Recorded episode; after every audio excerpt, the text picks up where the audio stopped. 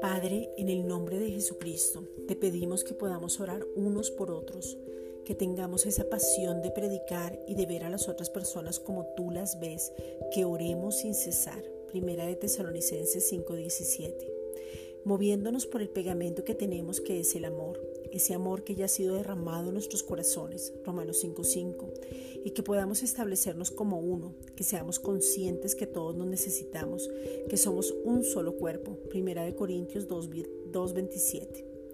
y que pensemos todos una misma cosa, o sea, el pensamiento tuyo, Filipenses 4, versículos 8 al 9,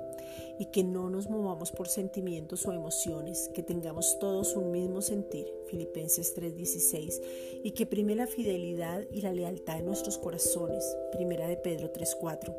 que seamos agradecidos, Primera de Tesalonicenses 5, 18, que podamos ver al otro como superior que nosotros mismos, Filipenses 2, 13,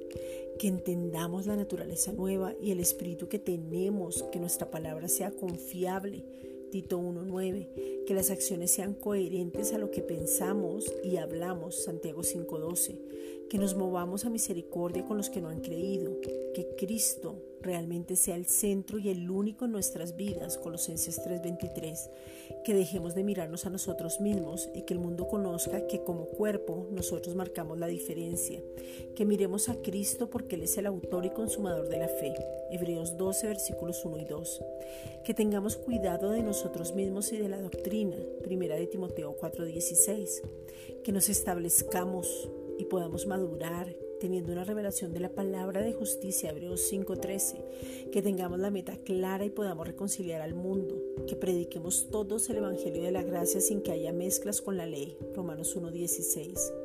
que entendamos que fuimos comprados por precio, que fue la sangre derramada y que ya no nos pertenecemos, Efesios 1:7 que nos sumerjamos en la palabra y no pretendamos ser mayores, sino que todos seamos iguales porque cada uno es diferente, pero tenemos dones diferentes para el servicio de otros. Primera de Corintios 12:16. Gracias, Padre.